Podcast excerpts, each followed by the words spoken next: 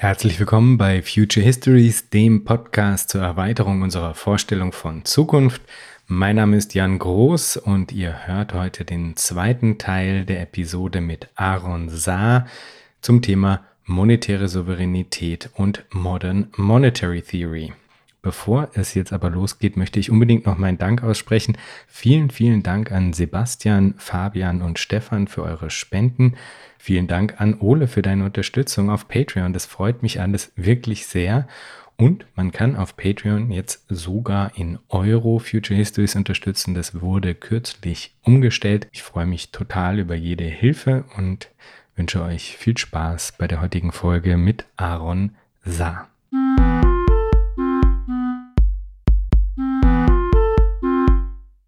Ich kannte zwar deine oder zumindest Teile deiner Arbeit schon vorher, aber ein weiterer Grund, warum ich dieses Gespräch hier mit dir dann auch gesucht habe, ist ein Interview mit Philipp Stab, der ja ein Buch geschrieben hat mit dem Titel Digitaler Kapitalismus, Markt und Herrschaft in der Ökonomie der Unknappheit.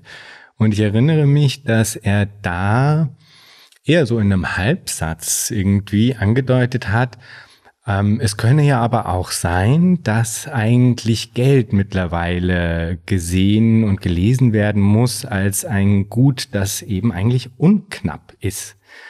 Und die steile These, die man jetzt daraus äh, ableiten könnte, wäre, dass diese enormen Explosionen in der Geldmenge eigentlich in letzter Instanz vielleicht nämlich doch beide in Anführungsstrichen äh, Bedrohung oder Infragestellung staatlicher monetärer Souveränität hervorgebracht haben, weil nämlich ja dieses äh, sch schnelle, viele, leichte, billige Geld letztlich ja dann doch auch dazu geführt hat, dass die Tech-Monopolisten überhaupt in erster Instanz erst so groß werden könnten, dass man sie jetzt wiederum äh, kennenlernt als Giganten, die eigentlich auf der Ebene von nationalen Ö Ökonomien adäquat adressiert werden, wenn man in, in puncto monetär monetärer Souveränität denkt. Das heißt, wir haben da quasi eine Hydra oder wie nennt man das? Ein doppelköpfiges Biest, mehr oder minder, ja, wo quasi in, in letzter Instanz sozusagen die, äh, das, was,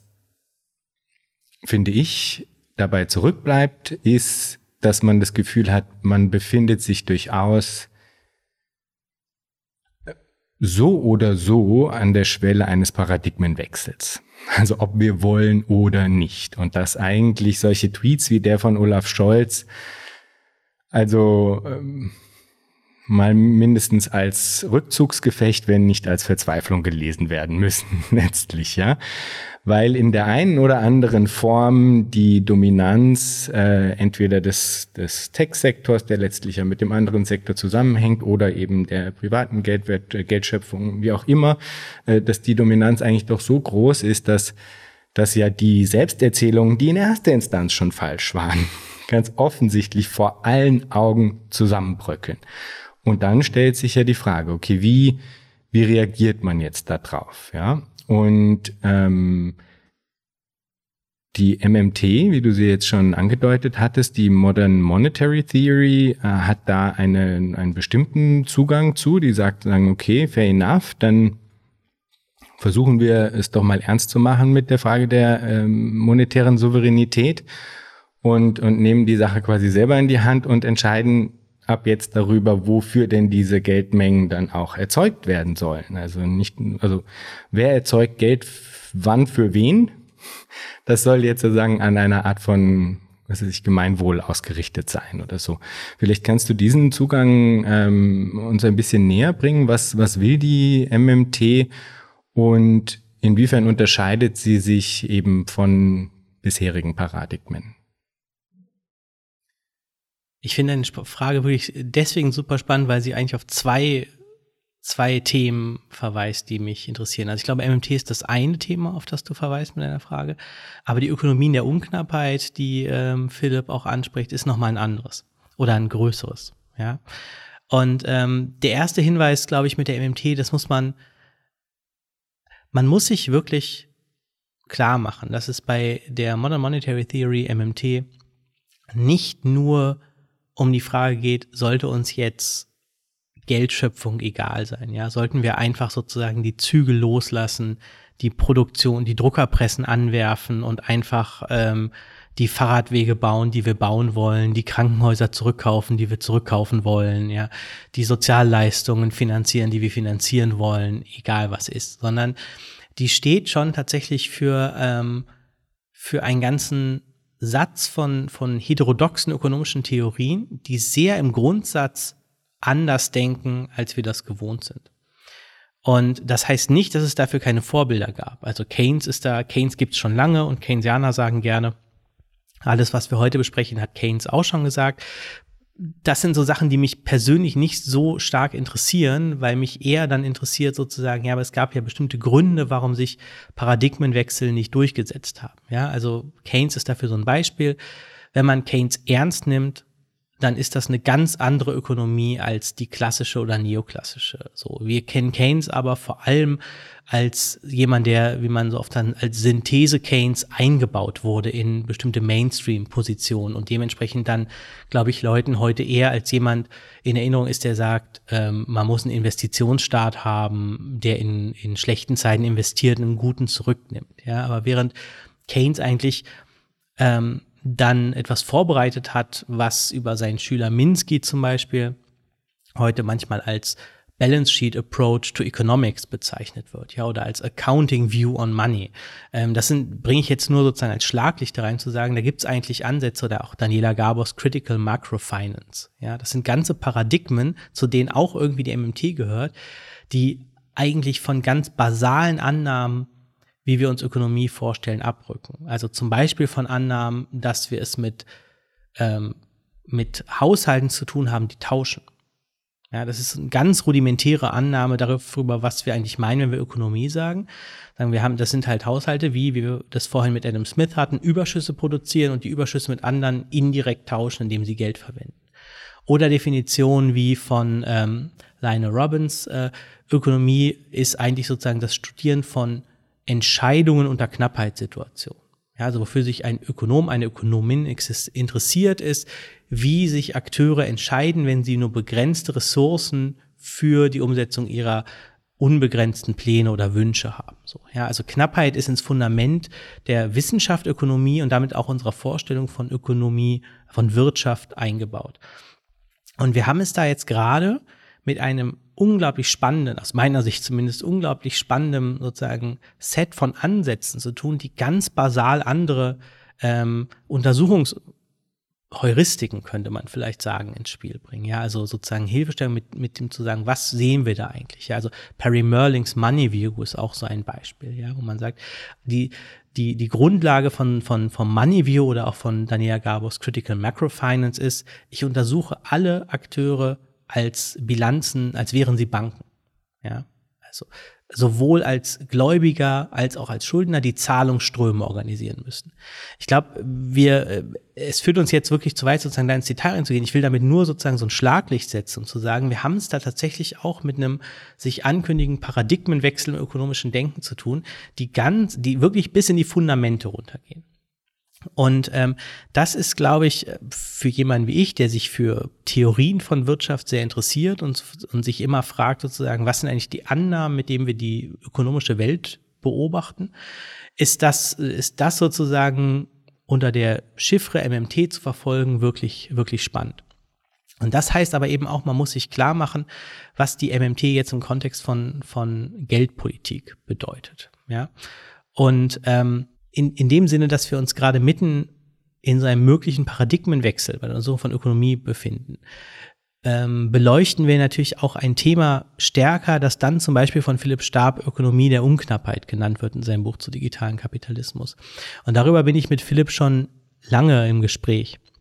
Es hat ja sozusagen auch eben, das kommt eben auch aus meinen Überlegungen ähm, zu Geld, die ja hier auch parallel stattgefunden haben zu Philipps ersten Überlegungen zur digitalen Ökonomie. Und ähm, wir haben es halt in der, in der im Feld der Wirtschaft. Einerseits mit dem, was manchmal Finanzialisierung genannt wird, also dem Bedeutungsgewinn einfach von Finanztransaktionen gegenüber realwirtschaftlichen Transaktionen, ähm, die angetrieben wird von einer wie das, wie gesagt, die Ökonominnen und Ökonomen manchmal nennen, hyperelastischen Geldmenge, also einfach dem Umstand, dass Banken ähm, wie wild Geld für Investitionen in Kapitalgüter geschaffen haben, also Investitionen in, in Aktien oder Immobilien und immer weniger Geld dadurch zur Verfügung stand für die Investitionen in die Realwirtschaft.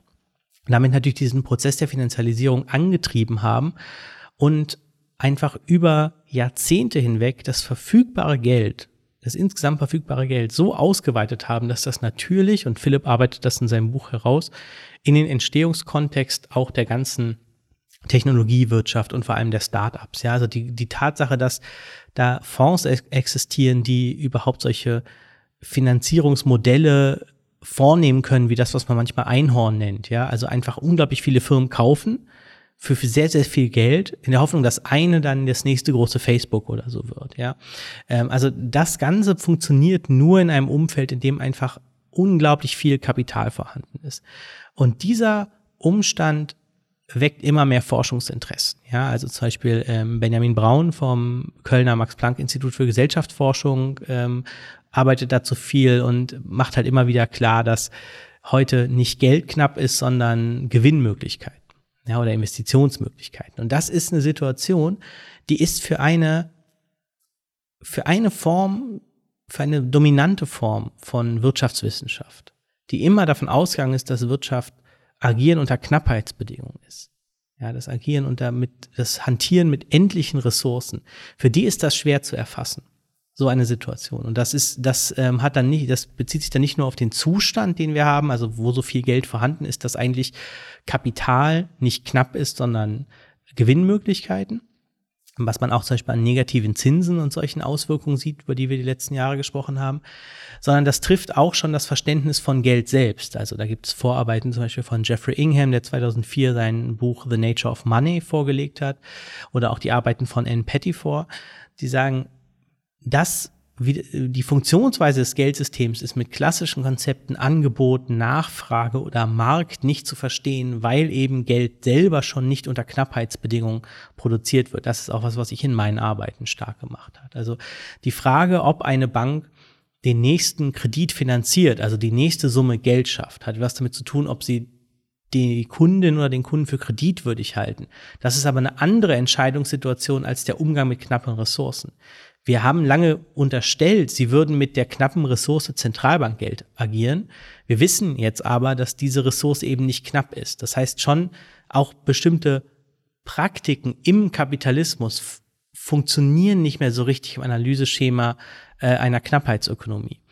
Und das Ganze wird dann heute getoppt dadurch, dass ähm, bestimmte Produkte über die wir auch schon länger reden als jetzt die letzten Jahre. Aber sozusagen das Ganze kommt jetzt zusammen in so einer, in so einer, in so einem, in so einer Stimmung innerhalb der, der Forschungslandschaft, ja, dass Produkte wie intangible Güter, also Patente, Markenrechte ähm, oder eben einfach digitale Güter, man denke an, an Songs bei Spotify, ja, sozusagen die, die nicht von selbst knapp sind, sondern wenn sie einmal da sind, verknappt werden müssen.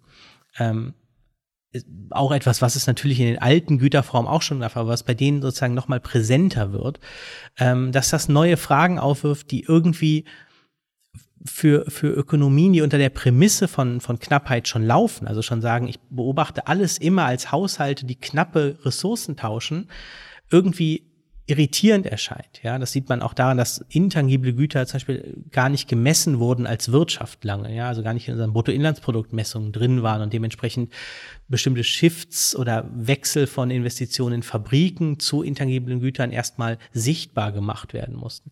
Und das sind alles so Themenkomplexe, die einem dann plötzlich die Frage aufwerfen, was heißt eigentlich Knappheit genau? Dazu hat ja auch die Soziologie mit Niklas Luhmann zum Beispiel viel gearbeitet.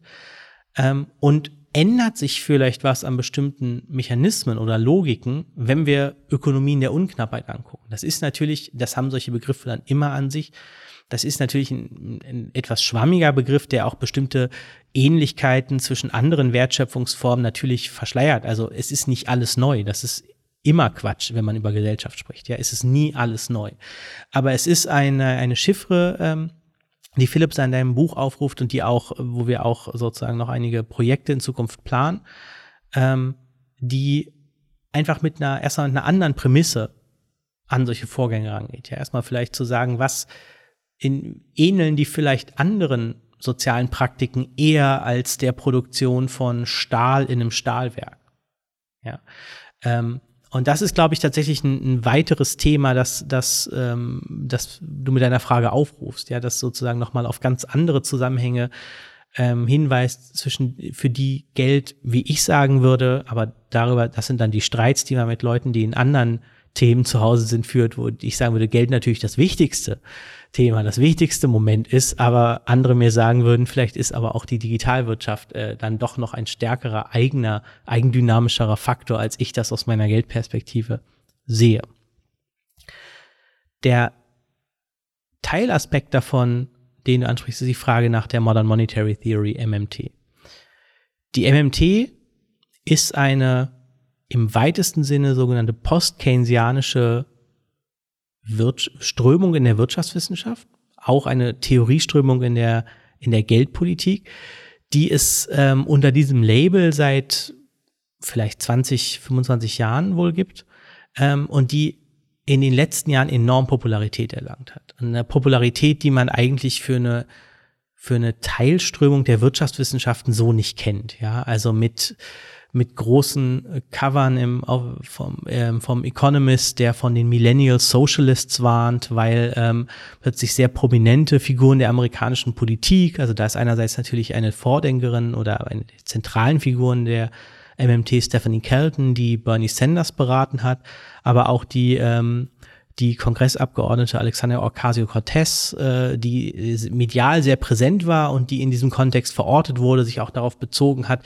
Das sind alles so kleinere Faktoren, die, die dazu geführt hat, dass, ähm, wenn man sich bei Google anguckt, wie oft MMT gesucht wurde, man da einfach ein, äh, da, es gibt eine Art Hype darum, so kann man das, glaube ich, sagen. Und dieser Hype wurde jetzt durch die Corona-Krise nochmal enorm verstärkt, weil ähm, die MMT als eine ihrer sozusagen, ich würde jetzt gar nicht sagen im Sinne zentralsten Aussagen, aber eine der meisten beachteten Aussagen, einer der vielleicht auffälligsten Aussagen sagt, souveräne Staaten können ihre Ausgaben über die Zentralbank tätigen.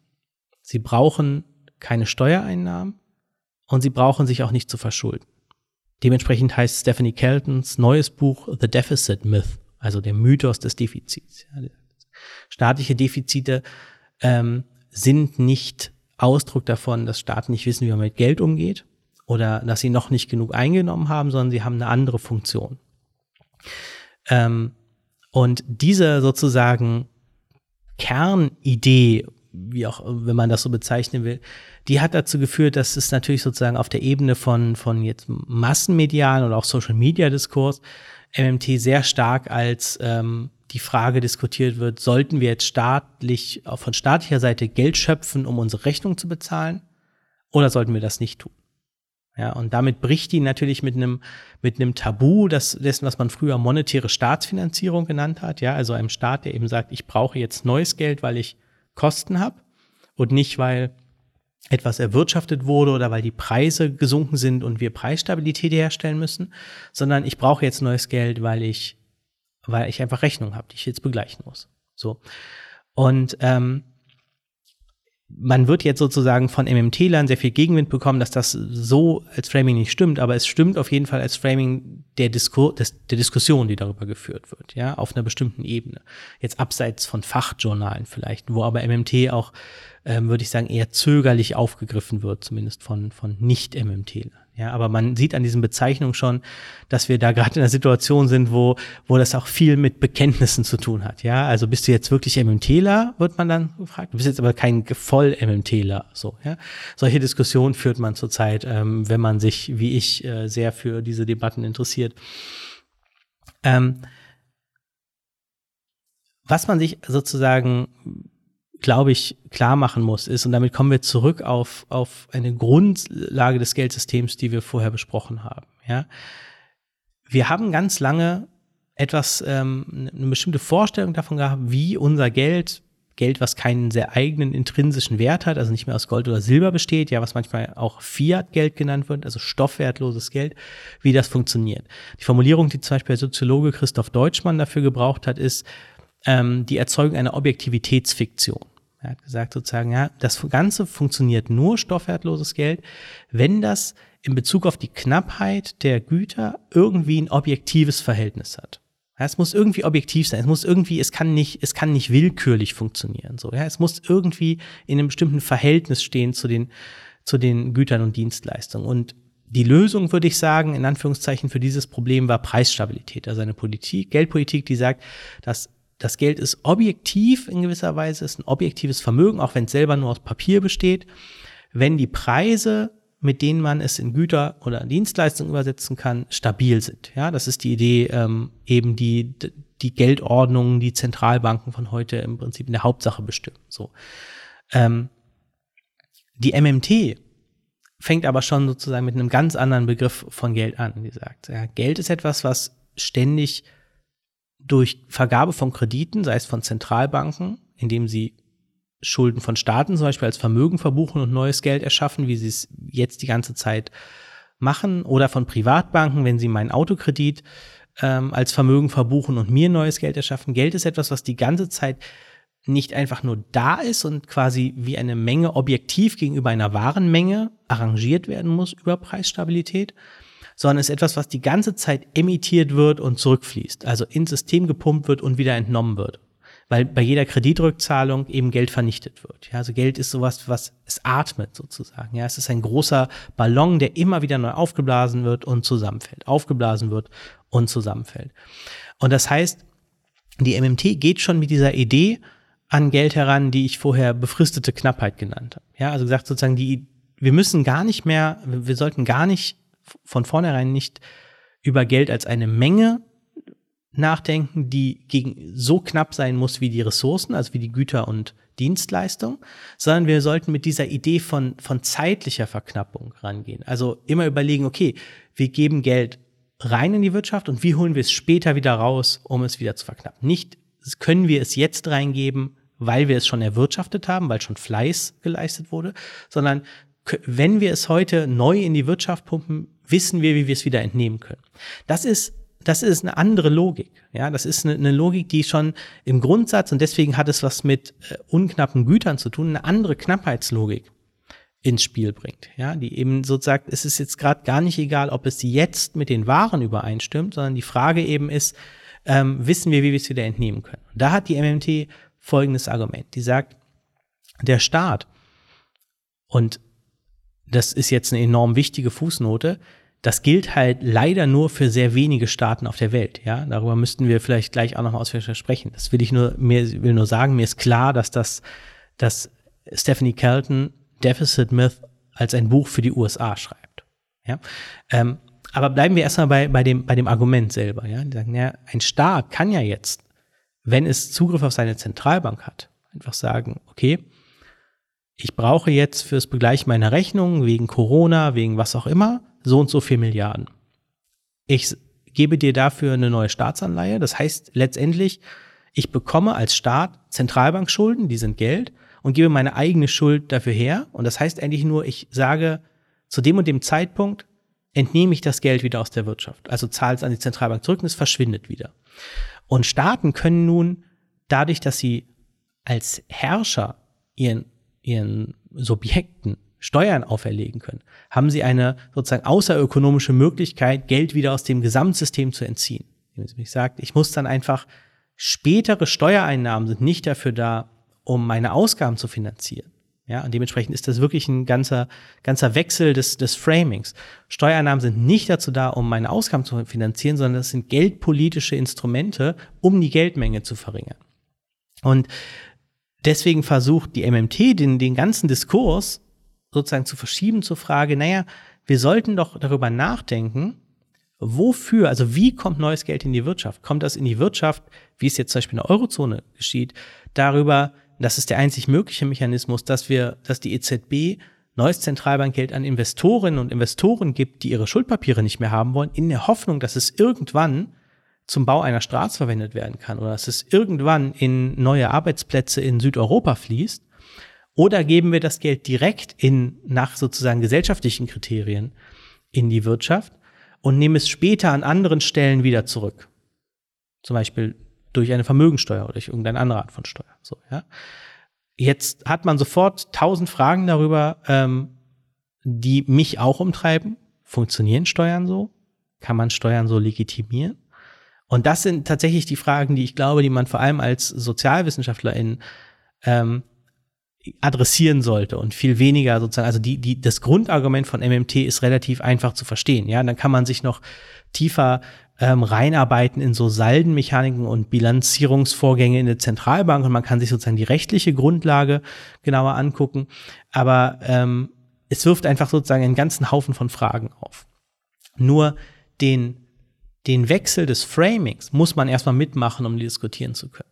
Ja, also man muss erstmal ähm, von der Logik sagen, okay, es gibt eine andere Logik der Geldschöpfung, die nicht sagt, Geldschöpfung kann nur dann passieren, wenn das Verhältnis von Warenmenge und Geldmenge irgendwie stabil ist, wenn die Objektivitätsfiktion gewahrt ist, sondern es geht eigentlich um, um ähm, eine zeitliche Dimension. Also wir müssen darüber nachdenken, wie es in die Wirtschaft reinkommt und wieder entnommen werden kann. Und dieser Shift, den halte ich für enorm wichtig, weil wir nämlich genau diese Frage, also ist es nicht relevant, wofür neues Geld erschaffen wird, also für wen und für welchen Zweck. Diese Frage haben wir komplett ausgeblendet aus unserem politischen Diskurs, mit der Folge, dass private Banken seit den 80er, 90er, besonders in den 2000er Jahren, vor allem Geld für die Investitionen in Immobilien und Aktien geschaffen haben und immer weniger für Investitionen in die Realwirtschaft, für die Gründung neuer Unternehmen, für die Schaffung von neuer Produktionsstätten und damit auch allgemeiner Wohlstandszuwächse. Die Effekte von, ähm, von den ständig neuen Investitionen in Immobilien sehen wir an den Mietpreisen zum Beispiel oder den Immobilienpreisen, ja, weil also für Immobilien nicht immer nur, es ist nicht immer nur mehr Geld in den Immobiliensektor geflossen, sondern es war immer mehr Geld da im System für den Immobiliensektor. Also das haben die privaten Banken gemacht und die Zentralbank wie die EZB kann aufgrund ihrer Satzung nur denselben Investorinnen und Investoren neues Geld erschaffen und muss daran darauf hoffen, dass es irgendwie in die Wirtschaft zurückfließt. Nur gibt es dafür halt kein Kriterium, weil das Geld fließt natürlich dahin und das ist ja auch erstmal sozusagen nichts Verwerfliches, wo diese Investorinnen und Investoren Renditen erwirtschaften können. Ähm, nicht dahin, wo wir, wo man aus anderen Kriterien vielleicht meinen würde, es wäre jetzt vielleicht ganz gut, mal ähm, die, die Straßen zu erneuern oder unsere Brücken zu sanieren. Ja? Und diese ganze Idee, dass man Geld in ein politisches System integrieren könnte, zumindest, ja, als eine Option, die man de demokratisch debattieren könnte. Diese ganze Idee wurde reduziert auf die Frage nach Preisstabilität. Ja, also wir haben die ganzen Möglichkeiten, diesen Fluss zu steuern, also zu steuern, zu sagen, wir wollen politische Kriterien dafür vorgeben, wofür zumindest leichter und wofür schwieriger Geld geschaffen werden kann. Ja, das könnte man ja sagen, sozusagen, man braucht mehr Eigenkapital oder mehr Zentralbankreserven oder man muss eine höhere Steuer zahlen, wenn man für den Kauf von Immobilien Geld schafft, als wenn man wir subventionieren aber die Kreditschöpfung für, für Unternehmen oder so. Ja, also diese ganzen Möglichkeiten der Kontrollen, auch der internationalen Kapitalverkehrskontrollen, alles wurde abgebaut, weil man dachte, es reicht völlig aus, wenn man die Preis, die Verbraucherpreise stabil hält. Und dafür ist die unabhängige Zentralbank da. Also es ist ein ganzer sozusagen Komplex von Ideen, die eigentlich zusammengedampft wurde auf einen Punkt und die jetzt durch zum Beispiel durch die MMT zurückgebracht wird in das politische Feld. Ja, sondern ich habe ja auch schon mal von einer Repolitisierung des Geldes gesprochen, weil einfach erstmal überhaupt die Idee, dass es legitimerweise in einem, in einer demokratischen Gesellschaft Verhandlungen über diese Art von Architektur des Geldes, wie soll es funktionieren, wie soll es produziert werden, ja, wie wird es wieder, wie wird es verknappt, dass diese Fragen als politische Fragen überhaupt legitim diskutierbar sind. Das heißt dann nicht, dass man sie in zum Beispiel meinem oder deinem Sinne entscheiden muss, aber ich glaube, es ist eine Aufgabe der Soziologie, solche Verengungen von Diskursen auch klar zu adressieren und zu sagen, da tun wir so, als wäre etwas eine Sachnotwendigkeit, die eigentlich eine Art von politischer Lösung im Sinne von, von einigen ist und von anderen nicht, ja, so wie bei jeder politischen Entscheidung. Ja, das ist unglaublich interessant und äh, ich finde ja, dass da in vielerlei Hinsicht das Kind auch schon in den Brunnen gefallen ist. Also gerade nämlich, was diese geglaubte Relation zwischen Realwerten und äh, sagen der Geldmenge anbelangt, haben wir ja schon festgestellt, äh, da ist der Zug schon lange abgefahren. Das muss man also quasi eigentlich im Grunde gar nicht mehr neu argumentieren, sondern da kann man auf der de facto empirischen Ausgangslage ja ausgehend davon argumentieren eigentlich, ja, dass es diese Entkopplung jetzt dann ernst zu nehmen gelte und eben in einem anderen Interesse. Und auch da finde ich, ist die Argumentationslinie eigentlich schnell hergeholt, nämlich, dass man dieses, äh, diese, diesen politischen Handlungsspielraum eben auch äh, jenseits des reinen Profitinteresses einsetzen könne. Ich selbst bin auf verschiedenen Ebenen trotzdem skeptisch gegenüber der MMT. Eine hast du jetzt schon in einer unglaublich wichtigen Fußnote angesprochen. Es ist nämlich, wie wir ja auch in diesem Gespräch schon mehrfach festgestellt haben, am Ende doch auch immer eine machtpolitische Frage. Das heißt, wenn festgestellt wird, okay, hey, ähm, der Staat solle doch wieder sagen die Hoheit äh, über seine Geldschöpfung äh, erlangen, um sie dann in einer Art und Weise einzusetzen, die den vielen zugutekommt und nicht nur den wenigen. Dann gilt das eben vielleicht für die USA, die sich das quasi leisten können als eine Haltung, weil sie äh, die Leitwährung äh, haben, Dollar, die zumindest jetzt noch die Leitwährung ist. Das gilt aber natürlich in einem ungleich äh, weniger starken Maße für Länder wie den Kongo. Der Kongo kann jetzt nicht sagen oder kann das schwerlich sagen, beziehungsweise würde er dann eben in die Situation kommen, dass die Güter, äh, auf deren Handel er mit anderen Ländern angewiesen ist, dann für ihn unglaublich teuer würden. Also da gäbe es dann verschiedenste Mechanismen, wie sagen, ein solches Herangehen dann eigentlich relativ schnell implodieren würde. Inwiefern knüpft da dann ähm, die MMT eigentlich doch noch an, zum, an bestehende Logiken, an bestehende Parameter an?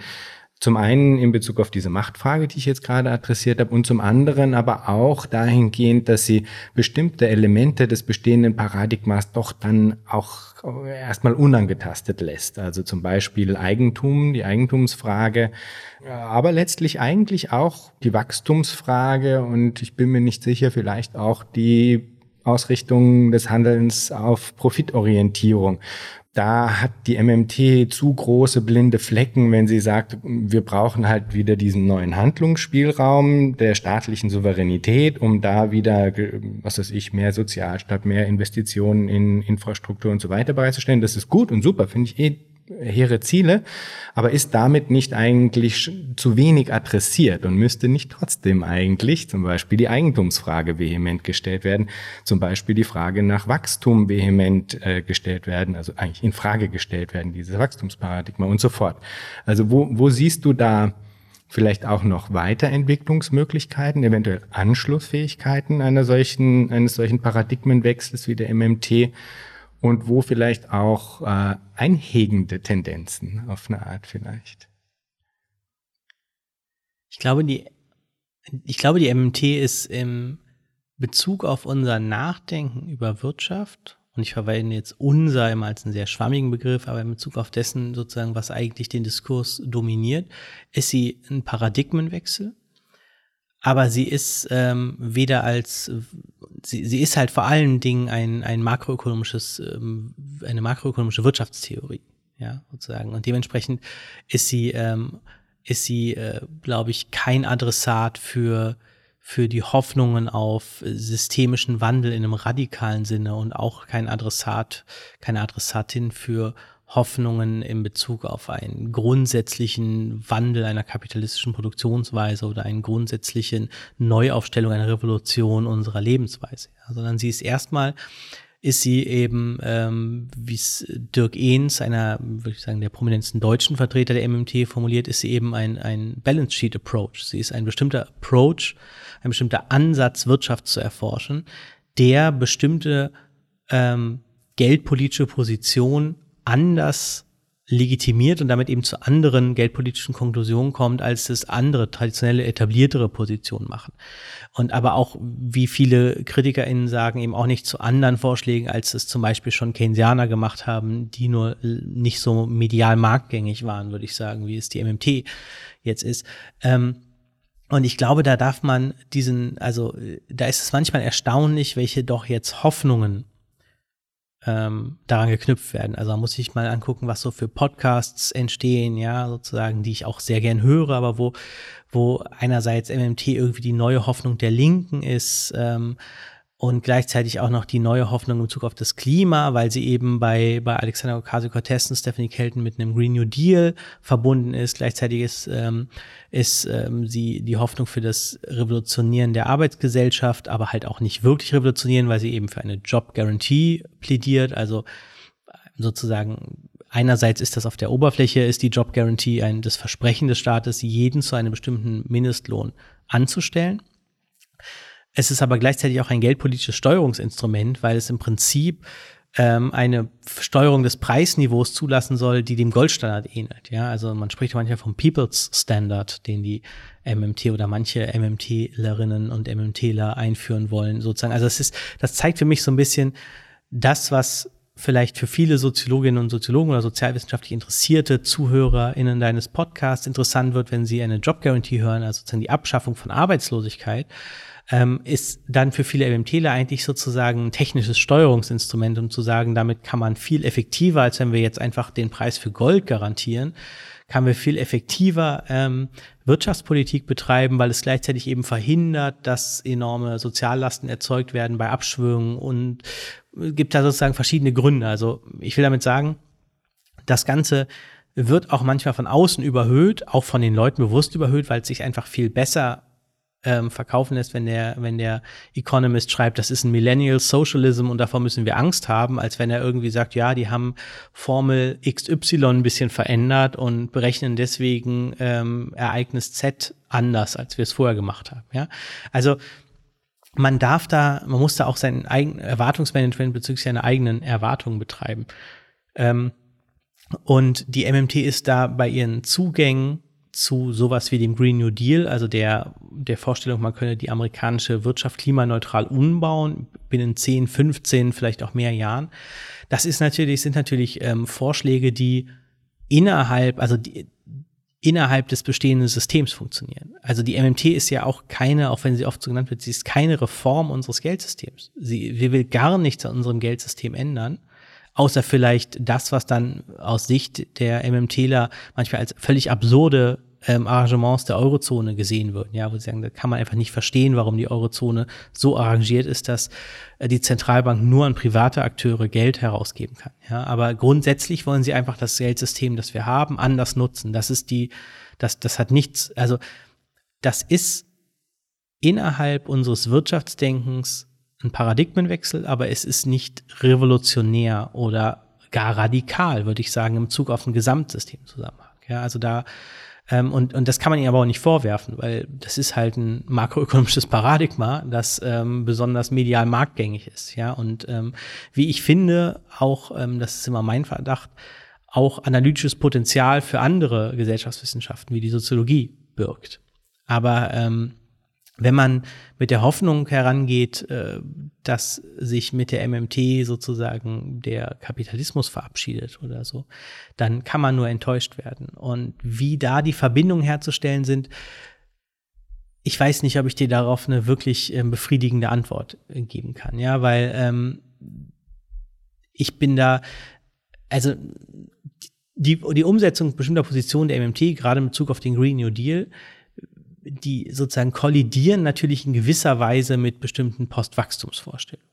Ja, weil sie eben eine Idee haben von einem, von einem anderen Einsatz von, von erstmal viel Geldmitteln, dann einer wirklich sozusagen konsequenten Durchsetzung einer Besteuerung, die diese Geldmittel wieder entnehmen. Das ist natürlich ähm, erstmal wieder ein Hinblick auf eine Verkopplung von Realwirtschaft Anführungszeichen, und, und Geldwirtschaft. Also da, da geht es um Generierung von Wachstum. Ja? Ähm, nur ist sie, glaube ich, in gewisser Weise ein so flexibles Tool, dass man da möglicherweise andere Ziele einbauen könnte. Aber es ist und bleibt sozusagen ähm, eine Andersnutzung bestehender Strukturen. Ja, das, das ist einfach, was die MMT vorschlägt. Und das ist, wenn man davon enttäuscht ist, dann hat man, glaube ich, Erwartungen an sie herangetragen, die ähm, man vielleicht nicht an sie herantragen sollte. Und in Bezug auf dieses Machtelement, also das ist schon tatsächlich so, oder? Also äh, das, äh, diesen Zugang können sich nur bestimmte leisten und andere nicht, oder? Die große Schwäche, die die MMT hat und wo ich auch das Gefühl habe, dass sie ähm, innerhalb des gerade laufenden Diskurses nicht gut adressiert wird. Also es gibt der Diskurs um die MMT innerhalb jetzt auch der Fachwelt läuft nicht besonders gut. Und ähm, was ich damit meine ist, er ist die Leute sind enorm angespannt, ja, man reagiert ähm, auf jede Art von Kritik ähm, mit, mit großer Ablehnung, es herrscht sehr viel Lagerbildung, ja, und äh, das ist einfach, das ist einfach absolut unschön für diese Art von, von Auseinandersetzung. So, ja, weil sie, ähm, und da will ich jetzt überhaupt keine Schuld auf eine der beiden Seiten, so, ja, aber es gibt, es gibt natürlich Leute, die die MMT kategorisch ablehnen, die sie als völlig skurril, ne, Larry Summers sagte, Voodoo Economics, ähm, die sie einfach sozusagen rigoros ablehnen. Dann gibt's aber viele Leute, die ihr, glaube ich, sehr offen gegenüberstehen, Teile sehr gut finden, aber bestimmte Problemlagen betonen, ja, oder eben eigentlich würde ich sagen sehr nah sind, aber aus gewachsenen Loyalitäten gegenüber anderen ähm, wirtschaftspolitischen, äh, wirtschaftstheoretischen und geldpolitischen Strömungen dann eher sagen, ich bin Keynesianerin, ich bin Keynesianer und nicht MMTler. Da habe ich von außen manchmal, ich bin ja dann zum Glück kein Ökonom und muss mich deswegen nicht innerhalb der heterodoxen, orthodoxen ökonomischen Debatte verorten. Von außen manchmal das Gefühl, da geht es viel äh, auch um wie, gesagt, Loyalitäten als jetzt wirklich nur um Sachfragen so, ja. Ähm, gleichzeitig hat die MM, gibt es Leute, prominente Leute in MMT, die jetzt auch nicht den besten Ruf haben, freundlich mit Kritiken umzugehen. Und auch das kann ich insofern verstehen, weil die Leute teilweise sehr lange das Gefühl haben, sie ähm, produzieren sehr viel Information, aber die MMT wird auf einer sehr oberflächlichen Ebene diskutiert.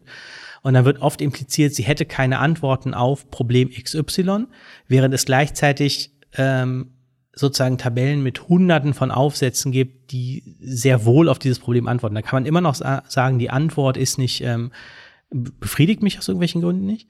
Aber also diese Debatte funktioniert von beiden Seiten gerade nicht nicht besonders gut und dementsprechend kommen wir an einem Punkt scheint nicht wirklich weiter oder die Debatte scheint sich festzufahren, der genau die Einbettung von Staaten in einem, sage ich jetzt mal, globalen System betrachtet. Ja, man sagt, okay, ähm, wir haben das jetzt irgendwie sozusagen, wir sind das angegangen, aber was ist mit den vielen Staaten, die, um ihre Rechnung zu begleichen, wir haben ja immer die Metapher sozusagen, soll ich, kann ich Geld schaffen, um eine Rechnung zu begleichen, anstelle von den Funktionen des Geldes oder die Preise zu stabilisieren. Ja? Wir haben ja viele einfach Regionen, Staaten, Länder, die ihre Rechnung begleichen müssen, die nicht in ihrer Währung ausgewiesen sind, weil sie von Importen abhängig sind, weil sie von von Zuwendungen sozusagen des globalen Nordens abhängig sind. Das ist einfach die Mehrheit. So dass man im, im MT-Sinne für sehr viele Staaten sagen kann, ähm, sehr viele Staaten scheinen da erstmal überhaupt nichts mit anfangen zu können. Weil sie sagen können, wir haben diese Handlungsspielräume nicht, die ihr aufzeigt. Das ist eine Theorie, die könnte für die USA funktionieren, wenn sie sich politisch darauf einigen könnte. Dann kann man auch sagen, die USA könnten viel machen, wenn sie sich politisch darauf einigen könnte. Was hilft einem sozusagen so eine abstrakte Möglichkeit? Sie könnten ja auch keine Ahnung, ähm, ihr Militär abschaffen, das werden sie auch nicht machen, aber sie könnten es natürlich. So, ja. Ähm, und andere wiederum sagen, wir müssen diesen ganzen Paradigmenwechsel, wir können ihn deswegen nicht mitmachen, weil er eben den Großteil der Welt überhaupt nicht trifft. Äh, deswegen finde ich auch, es gibt ähm, Arbeiten, es fand ähm, zum Beispiel die, ähm, ich glaube im letzten, äh, letzten Jahr eine große Konferenz zur Modern Monetary Theory in Afrika statt, ähm, also unter ungefähr diesem Titel, ich habe ihn jetzt nicht genau im Kopf, vielleicht können wir die auch, die Seite auch verlinken. Ähm, wo man sieht, okay, die wirklich interessanten oder da, wo die Debatte vorankommt, ist dort, wo sie konstruktiv auf Nicht-US-Regionen bezogen wird. Ja, deswegen ist auch die MMT-Debatte über Europa nochmal interessanter als die sozusagen reine, in Anführungszeichen, MMT-Debatte in den USA, wenn man da plötzlich nochmal mit anderen ähm, da gibt es ja zum Beispiel auch den, den Vorschlag unter anderem von Dirk Ehns zu einer European Treasury, also einem europäischen Finanzamt, das eigentlich sozusagen auf, auf ohne die Eurozone aufzulösen, bestimmte Ideen umsetzen könnte, ja, und darüber kann man dann konkret reden. Da kann man sagen, welche Chance hat das in einer Situation, wo wir uns nicht mal auf einen paar hundert Milliarden äh, Fonds zur Unterstützung unserer Nachbarn einigen können. Gerade die Entscheidung der in Anführungszeichen sparsamen äh, Länder dagegen vorzugehen. Also kann man in so einer Situation überhaupt sinnvoll von solchen Reformvorschlägen ändern? Ist es gut, sie einfach auf, in der Schublade zu haben, aber ähm, wie weit kommen wir mit solchen Analysen? Ja, also da sind einfach ähm, eine ganze Menge von Fragen offen und ich glaube, ein Problem ist, was wir in Eurozone, aber auch in, auf andere Staaten sehen, was glaube ich für viele, die ich jetzt, sage ich jetzt mal so als die Fridays for Future Generation wahrnehmen würde, sich politisch darauf einzulassen, ist einfach, dass das eine absolut nationalstaatliche Art von Lösung ist. Ja, also die ganze MMT-Idee funktioniert mit einem mit einer starken Institution, die wir in der Regel Staat nennen, die die Kontrolle über ein bestimmtes Gebiet hat sie auch herstellen kann, um Leute zu besteuern, weil sie muss diese Prozesse durchsetzen können. Das heißt, sie muss letztendlich zum Beispiel auch verhindern, dass Leute ihr Kapital in Steueroasen flüchten. Sie muss es zurückholen können. Sie, sie braucht einfach sozusagen, also wir brauchen eine Institution mit Handlungsspielraum, die diese Art von wir geben Geld rein und ziehen Geld raus Politik effektiv umsetzen können. Und das heißt sozusagen, das würde auch in Europa nur in einer Form von nationalstaat-nahe Lösung für die Eurozone funktionieren, ähm, weil man ja gleichzeitig auch ein gewisses wirtschaftliches Potenzial braucht, um, wie du sagst, man braucht halt erstmal genug sozusagen wirtschaftliche Aktivität und Nachfrage nach der eigenen Währung, um bestimmte Handlungsspielräume zu gewinnen, die die MMT verspricht. Das heißt sozusagen, die Lösung innerhalb der Eurozone wäre natürlich deutlich potenter, als wenn jetzt Griechenland alleine ähm, sagt, wir gehen jetzt raus und wir betreiben unsere Währung in diesem Sinne. So, ja. Und das sind alles Lösungen, die in gewisser Weise quer gehen oder kollidieren mit einer Entwicklung linker Politik in den, in den letzten 20 Jahren, ja, die eigentlich, oder länger vielleicht auch, die weg ist vom Nationalstaat, die gesagt hat, sozusagen ist, ähm, die eigentlich auch eher auf Entökonomisierung gesetzt hat, auf Kulturwandel vielleicht, ja, auf die Durchsetzung von nicht monetären Praktiken, ähm, oder zumindest solche Hoffnungen ähm, gehabt hat, ja, die, die sagt, die Lösung des Klimawandels ist jetzt nicht nur Geld aufzubringen, sondern vor allem irgendwie Verhaltensweisen anzupassen, ja. Ähm, wo ich halt sozusagen sagen würde, dass das Interessante dann an der MMT-Variante ist, dass sie klar macht, ist, ich würde auch sagen, sozusagen, der Klimawandel ist in erster Linie auch eine Finanzierungsfrage. Ähm, aber sie ist natürlich nicht nur eine, er ist natürlich nicht nur eine Finanzierungsfrage. Also das sind alles ähm, so Momente, wo man sagt, wo ich sagen würde, als die MMT hat einen schwierigen Status, wenn man sie tatsächlich als neue Hoffnungsträgerin linker Politik ansehen würde.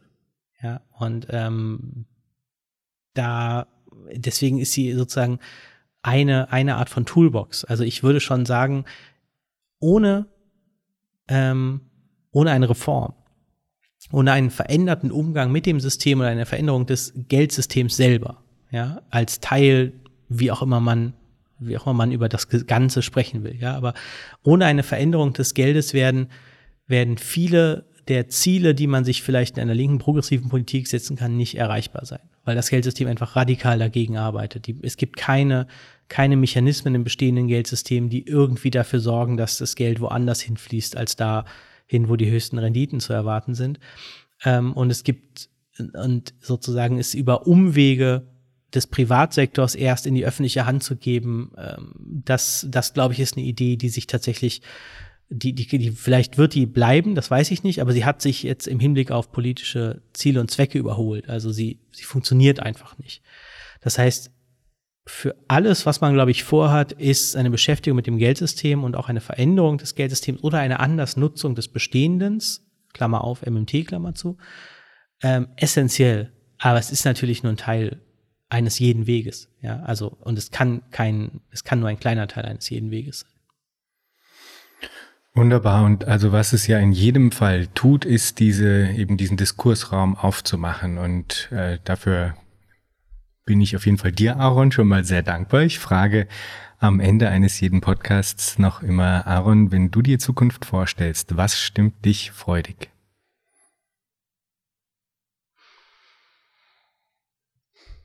Das ist eine gute Frage. Wenn ich, mir die, die, wenn ich mir die Zukunft vorstelle, dann stimmt mich eigentlich vor allem freudig, dass ich das Gefühl habe, dass die nach mir kommenden Generationen deutlich optimistischer sind als ich. Aaron, vielen Dank für das Gespräch. Ja, ich habe zu danken.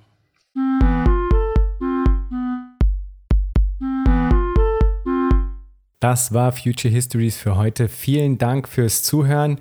Shownotizen und vieles mehr findet ihr auf www.futurehistories.today.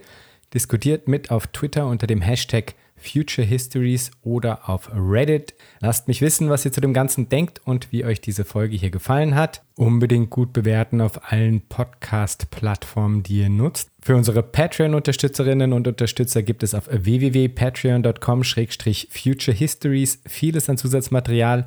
Da könnt ihr also auch vorbeischauen. Bis zum nächsten Mal. Ich freue mich.